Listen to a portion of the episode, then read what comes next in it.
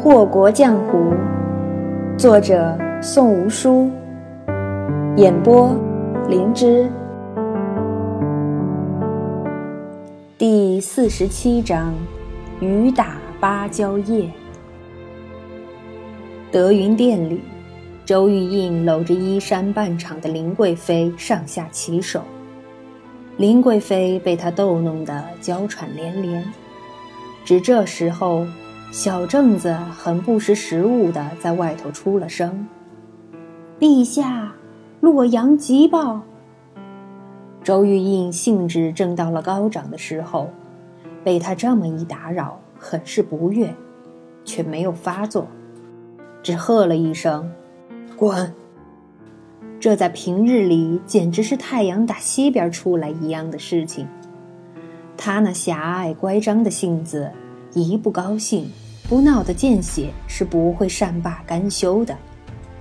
不过今日显然是不同的，萧玉伦下葬了，他心里头痛快，故而也不欲计较些小事情。小正子却是一直都死气沉沉的，既没有恭恭敬敬的退下，也没有诚惶诚恐的认罪。而是极其平静地重复了一次：“陛下，洛阳急报。”他的声音里一直都是带着诡异的宁静，仿佛深夜里的寒潭，连半点波动都没有。周玉印每每遇上这种不冷不热的调调，都气得想要把它撕成两半。而林贵妃被打扰了好事，显然也是不高兴的。柔滑的双臂缠上招娣的脖子，娇嗔道：“真是个不长进的奴才，这点眼力劲儿都没有。”外头的小正子大约是听到了殿内两人忽而又大了一些的动静，沉寂了小一会儿，又重复了一遍：“陛下。”洛阳急报。周玉印一把推开已是脱得精光的林贵妃，披上龙袍就大踏步的出去了。他一开门，先赏了小正子两个嘴巴子，然后抬脚就是狠狠的一踹。当真是不知道天高地厚了，没见着朕忙着呢吗？小正子挣扎着从地上爬起来。抹了抹嘴唇边上流下来的一道血，继而极其恭敬地双手将急报呈了上前，依旧是那无动于衷的六个字：“陛下，洛阳急报。”周玉印那两只眼睛恨不能剜下眼前这死奴才身上的血肉，一巴掌就拍飞了那封急报。揪着小正子的头发，让他抬起脑袋。他狠狠地将手下人推向了门框，一边使劲儿，还一边恨恨道：“你是越发的胆子大了，朕不杀你，你就思量着要造反了，是不是？是不是？嗯？”原本小正子是由着他动作，如同一个失了人气的木偶。可听及“造反”这两个字，他忽的就抬起了无力低垂的头颅，一双平日里乖顺到有些死气的眼睛，定定地盯住周玉印，道：“陛下，怕是真的有人在造反呢。”周玉印看着那从来都没有温度的眼睛和一张一合的嘴，不知怎的。突然就哆嗦了一下，而小正子的嘴唇轻轻地扯了扯，竟像是在笑，怨毒的笑。陛下不看看急报吗？太监尖细的嗓音刻意变得和缓，颇有些柔情似水的味道。然，周玉印不可置信地放开了自己的手。里头攥着的一把发丝柔顺地垂下来，荡了荡，忽又止住了。小正子像是未曾遭遇到殴打虐待一般，若无其事地站直了身子，然后弯下腰，捡起那躺在地上的信封，双手牵送，直直地摆在周玉印的面前。周玉印皱了皱眉，一把抢过那份急报，继而又给了小正子狠狠一脚，蹬得那整个人都飞了出去。小正子再也没爬起来。周玉印展开信封，也没有再动作。洛阳反了。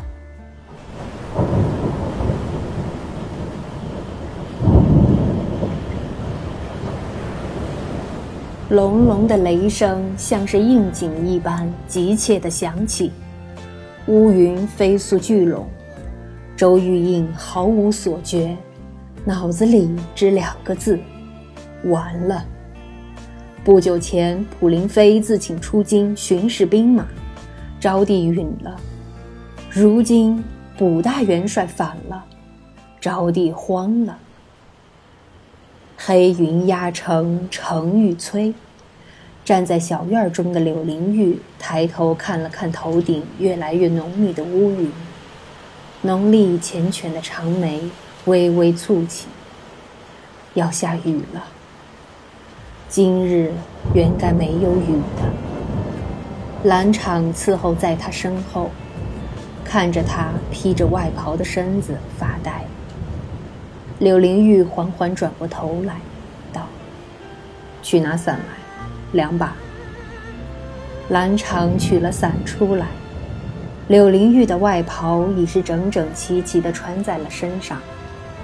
青色的长袍，颜色不很深，也不很淡，就是恰到好处的那种青色，和柳灵玉平日里穿的湖蓝、墨紫不同。柳灵玉接过蓝场递过来的伞，挥了挥手，道。回去歇着吧，不用伺候了。说着，便朝院子外头走去。那个人走得那般缓慢，却让人察觉不出任何的病态和柔弱，而是携着十二分的优雅与从容远去。蓝场突然很想拦住那道青色的身影，不要去，杀救姑娘。柳灵玉伤得很重，九姨那一刀是真真正正的刺入了她的胸口的，她结结实实的挨了，故而心脉受损。然而，这个不重要，重要的是，她现在心疼。怎么说呢？他不想杀那个呆货的，可是，他真的非死不可。萧将人是他舅舅，为了夺得温姑名仪，设计将突厥人引入了景官城，并一举灭掉了温姑一族。而这一切，为的不过是寻得一个命盘与他契合，且体质优异的药苗，好来解了他身上所中的那一味贪欢。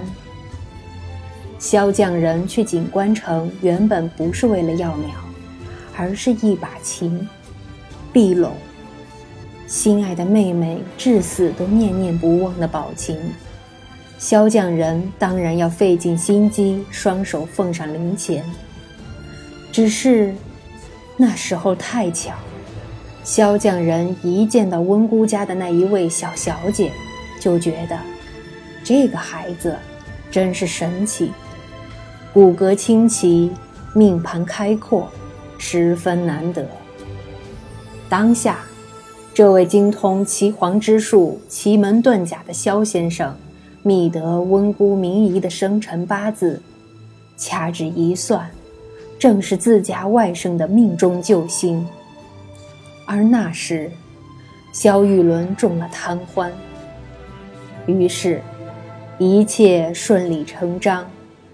一个陷阱，文姑一族，萧将人一举两得，既把碧龙弄到了手，又为萧玉伦寻得了可以解毒的药苗，真正的一箭双雕。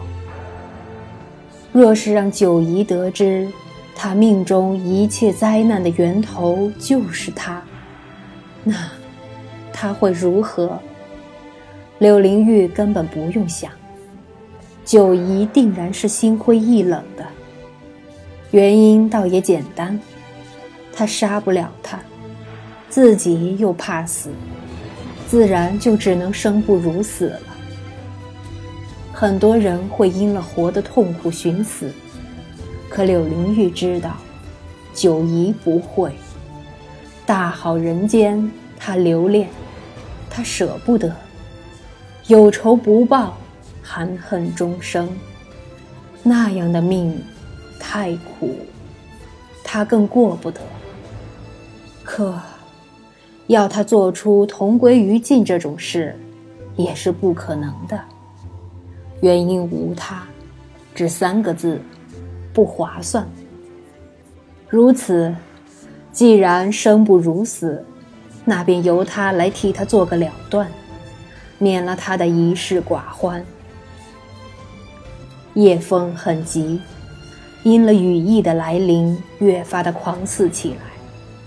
那风吹起柳灵玉外袍的一角，似是要把这个清瘦的人给带起来。柳灵玉不很在意，依旧是步履从容地走着。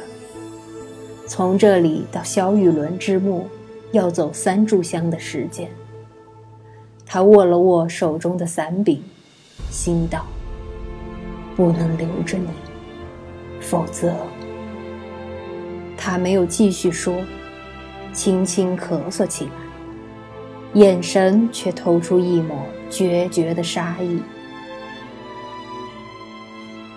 九姨刨着萧玉伦的坟，心中默念：“莫怪莫怪，我只是寻个定心。若真扰了你的魂灵，我马上下去陪你。”一滴雨猝然下坠，正巧落到了九姨的脑门上，她却浑然未觉，两手依旧忙活，银子也没闲着，两只爪子刨得飞快。比九姨的不知有力多少。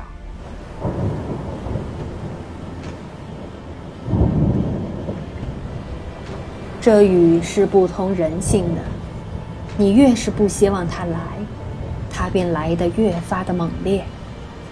九姨看着被雨水淋得有些泥泞的坟头，恨不能指天骂地，然，他没有停。依旧专注地对付手下的那方寸土堆。柳灵玉到的时候，见着的是一个跪着的、披头散发的九姨。女子跪在狱中的坟前，有些痴傻地重复着同一个动作。她看着看着，心头又忍不住抽了抽。她没有打伞。雨水落在伞面上会有极大的声响，那样会惊着不远处的那个人。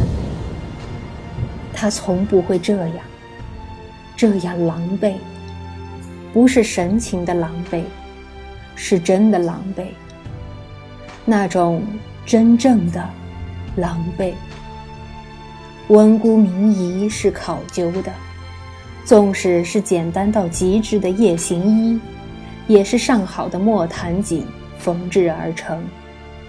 他可以穿着价值连城的衣衫，对着你谄媚狗腿的笑，却绝不会邋里邋遢的对着你头颈高昂。他可以吃着山珍海味，扮庸俗下贱，却绝不会拿着一文钱的烧饼，清高傲慢。他可以在制作精良的皮鞭下东躲西藏。鬼哭狼嚎，却绝不会在一段废铁下誓死不从。而现在，他跪在那里，两眼失了灵光的挖坟，那种姿态，固执的有些悲怆。雨势极大的时候，雨点落在人身上重得很，九姨觉得疼，她甩了甩头。揭开了面前的那座棺木，一张栩栩如生的脸，这么多天过去了，那张脸还是如同活着的时候那般柔美妥帖。你找不到哪怕是一丝的瑕疵，那样柔和美丽的线条，那样漂亮金贵的眉毛，那样狭长多情的眼睛，那样笔挺精致的鼻梁，那样菲薄冷清的嘴巴，除了那个人，再也没有任何人能够拥有。九姨没有完全掀开棺盖，这样不会弄湿死者的脸面衣衫。雨水顺着九姨的面颊蜿蜒而下，流到了九姨的嘴里，竟然有些咸咸的滋味。九姨突兀地笑了笑，两只趁着棺盖的手，几不可见的在发抖，食指嵌进木头里。那种木材粗糙的触感让他觉得指尖很冷。柳灵玉在他身后看着，莫名的感受到一阵极其明显而强烈的恨意。也许这是杀他最恰当的时候。他抬起手，食指与中指间夹着一根细细的、闪亮的银针，可。他同时看到自己的另一只手中拿着两把伞，手慢慢的放下来。柳灵玉理了理湿透了的衣衫和鬓发，他撑起伞，以来时同样缓慢而优雅的步态前行，来到九姨的身边。九姨觉得雨突然停了。可他明明还可以听到瓢泼之声，怎么回事？他狐疑着，却没有抬头。这个样子，狼狈的失了体统。柳灵玉冷清却狠厉的话破空而来，激得九姨浑身一颤。她拼命扼住住自己即将冲破喉咙的灵玉，还有急切的。想要扭过头来的冲动，而柳灵玉发现，方才那种强烈到近乎成型的恨意，一下子消失了，无影无踪。良久，寂静无声，还不起来？等本公子亲自动手扶你不成？他一边说着。一边抬起另一只手中的伞，打算支起棺盖，方便他起身。就在这时，九姨缓缓地放下了棺盖，缓缓地站起身，缓缓地转过来，面对着他，道：“你怎能如此？你怎能如此？”好生凄凉的疑问。配上那湿淋淋的面庞，还有沉静如水的表情，这一问太过凄凉，凄凉到连柳灵玉这般凉薄冷情的人，都不免生生后退一步。你怎能如此？九姨朝前踏出一步。你怎能让我刺你一刀，假死，继而？如此若无其事的还魂复生，你可知道，这样的事情很伤人。柳灵玉觉得奇怪，九姑娘不是凄凉的人，怎么如今凄凉成了这副样子？她怎么会知道，九姨原本打算与他同生共死的心情？于是。素来淡淡的贪欢公子冷下脸来，问：“你要如何？”九姨冷笑：“我要如何？你聪明绝顶，算无一策，怎么就不知道我要如何？”他这一笑凄凉中带了三分讥诮，竟像是失望透顶一般。不就是诈死吗？九姑娘不也一样料到了？否则你来挖什么坟？九姨猛地就大哭起来。你可知道，我真的以为你死了。她蹲在地上猛地哭，撕心裂肺的样子简直是惨不忍睹。柳灵玉完全不懂他何至于此。但又无法丢下他一人哭得死去活来，只得将左手上的伞夹在腋下，然后用那只手拎起九姨，让她站好，然后抚上她的面颊。哭什么？想什么样子？九姨甩开他的手，一边哭一边道：“我高兴，高兴。”这叫高兴。柳灵玉看着他那副“谁拦着我哭，我杀了谁”的样子，突然很无力，只得看着他哭。不多时，九姨哭够了，她抹干了眼泪，睁着那双有些红的眼睛盯着柳灵玉，然后淡淡道：“你让我起了执念。”九姑娘豁达知天命，怎会有执念？然，柳灵玉沉默。九姨这才注意到他湿了个透的衣衫，还有过于苍白且单薄的身体。瘫痪公子不能人道，你可还要？雨声格外的大。响彻人的耳骨，可即使如此，也掩盖不了对面那个人薄唇中吐出来的清冷声音。他在说：“贪欢公子不能人道，你可还要？”九姨突然就傻了，见着他失手时的心伤，与他重见时的恼怒，通通都不见了。